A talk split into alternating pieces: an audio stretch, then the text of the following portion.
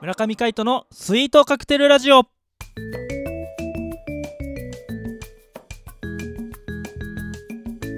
スイートカクテルラジオ始まりましたこの番組はミュージシャンの村上海人とデザイナーの馬場翔一が音楽とデザイン時々何かについて語り合っていくトーク番組ですこの番組へのご意見ご感想などはメールまたはツイッターの公式アカウントよりツイートメッセージなどでお送りくださいリスナーの皆様からのご連絡お待ちしておりますはいということで、えー今回もパーソナリティを務めるのはミュージシャンの村上海人とデザイナーの馬場翔一でお届けしますよろしくお願いいたしますよろしくお願いします、はいということで9月えー最終週になりましたそうですねあっという間でしたね9月ってねん秋もねそんなに楽しんでないのにそうねはい食欲の秋うんまあ秋足いっぱい飲んだかな飲んでたねそういえば結構美味しいんだよねって前も話したなそれ前も話しうたんうんでもね最近あのー金麦ってあるじゃないですか、うんサントリーのうんあれから琥珀のくつろぎだかなんかそういうあの秋バージョンが出たんですよ発泡酒なのに琥珀そへえうなんかね金麦っぽくない、あ本当ちょうっん、と飲みたくなってきあるよ、たマジであ後で飲もう飲か うね、ん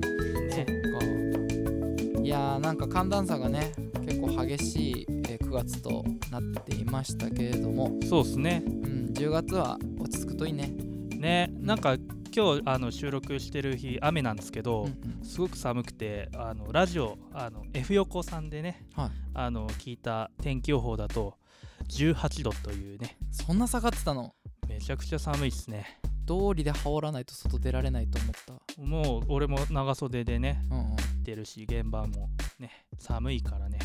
あそっかうんあの寒暖差とかって、はいはいあのパーカッションの皮とかってなんか影響を受けるのえ今日寒いととかっていうよりはあのまあ湿気の方かなうんうんうんうんそ湿気だからあの寒いまあ雨降ってると、うんあの湿気てくるんで、うんあのなりが悪くなることも多々あるしそう寒いと逆に乾燥してくるからうんあ冬はだからそうするとこう皮がは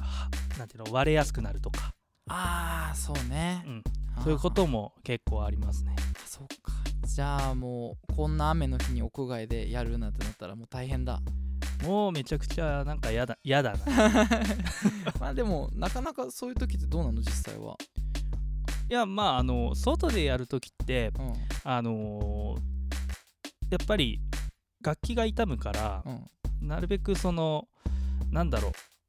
外用の楽器を作っ使ってる人うんが多いかもしれないですね、へえカイトはちなみに外洋楽器は別にあるの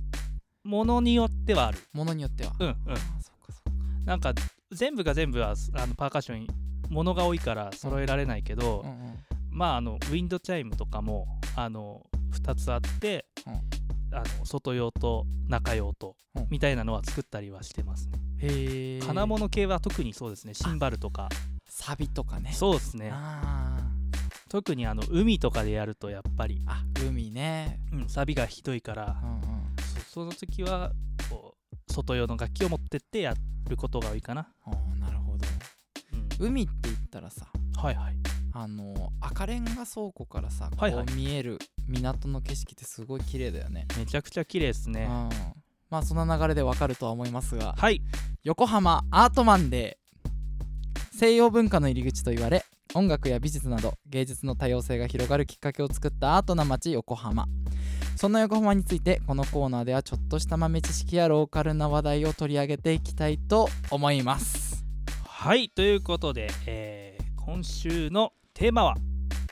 ご存知赤レンガ倉庫イエーイ振りが長かったえーじゃあ そうね振りがね 振りが長かったよ、うんいやごめんねいや大丈夫ですついね大丈夫楽しくて聞いちゃったんだよねうんうんいやいやあの実際のことだからねそうね。よし、えっ、ー、と、じゃあ、えー横浜赤レンガ倉庫の、えー公式ページから、えー概要を少し。明治末期から大正初期に国の模範倉庫として建設された赤レンガ倉庫はい激動の20世紀をくぐり抜け2002年に当時の面影を残したまま文化商業施設として生まれ変わりましたほうほそんなあ横浜赤レンガ倉庫の歴史と誰もが魅了されるここにしかない魅力を紹介いたしますうほといううのが、えーまあ公式ページの概要なんですけども、はいはいなんか1859年に横浜って開港したらしいんだけどね、うんうんあのー1911年に、うんあのーふと建設の一環で国の保税倉庫として建設されたらしいんだよね、はいはい赤レンガ倉庫ってそれでなんか2号倉庫の方が先にこう作り始められたらしおおいそれが1911年2号倉庫がそう2号倉庫の方が先なんだってえで13年があの1号館ができたとえうんうんいうことでそう結構長い歴史なんだよねそう考意え外るととそうねうんうん赤レンガ長いねそうそして、えー1923年にはうん関東大震災がはいはい発生したんで、あの倉庫がね半分壊れちゃったって、うんうんうんあの1号倉庫の方が、そうですねうん、そして修復工事があの1930年からあの改めてやられてはいで1945年に終戦ほうほでアメリカに接収されてうはいアメリカのね軍港湾の司令部として使用されてたんだってほうほうほうほうあそんな話も聞いたことあるそうそうそう結構なんかいろんなね歴史があって1970年にはそこのあのなんだろう、えー保存を検討したみたいで、うんうんもう壊すか壊さないかみたいなで僕らの生まれたはい1989年にほい倉庫としての用途は廃止されておおでもうあの休眠ということになったんですよねはいはいうん、そうそれからですよ横浜市がうんうん国から買ったみたいなんですよね、おおうん1992年にそして2002年になってリニューアルオープンと、はいはいうん僕らの青春時代真っ只中真っで只すね中ですねうん そんな歴史があるとは知らずにはいデートスポットとして使いはいねねいやこれやとうんあれはこれやとねいろいろアイススケートリンクがね冬になるとでも出てきそれったりて最近だよね最近最近あんでもあそこで滑りたくないもんあれねさ全然滑れないんです全然滑れないし寒いしみたいなそうそうそうそう何の見物だよみたいなうん時々さあそこでさ、こう横目で見ながらさ、うんうん歩いてるとさなんかよくわかんないおっちゃんとかがさう、ん教えてあげるよみたいな風に言って若い女の子の腰こうガーって掴んでさマジで教えてたりとかしてあそんなとこは見たことないよんだこれって悠々自適かよと思いなが らさ失礼しました大丈夫まあまあ夢を壊さぬようにそねうね羨ましいと思いうんなうがら、んうんいやいやいやえはい、まあ赤レンガねうんうんあのーみ5月3日毎年あの港パレードっていうのをやるんですけど、うんうん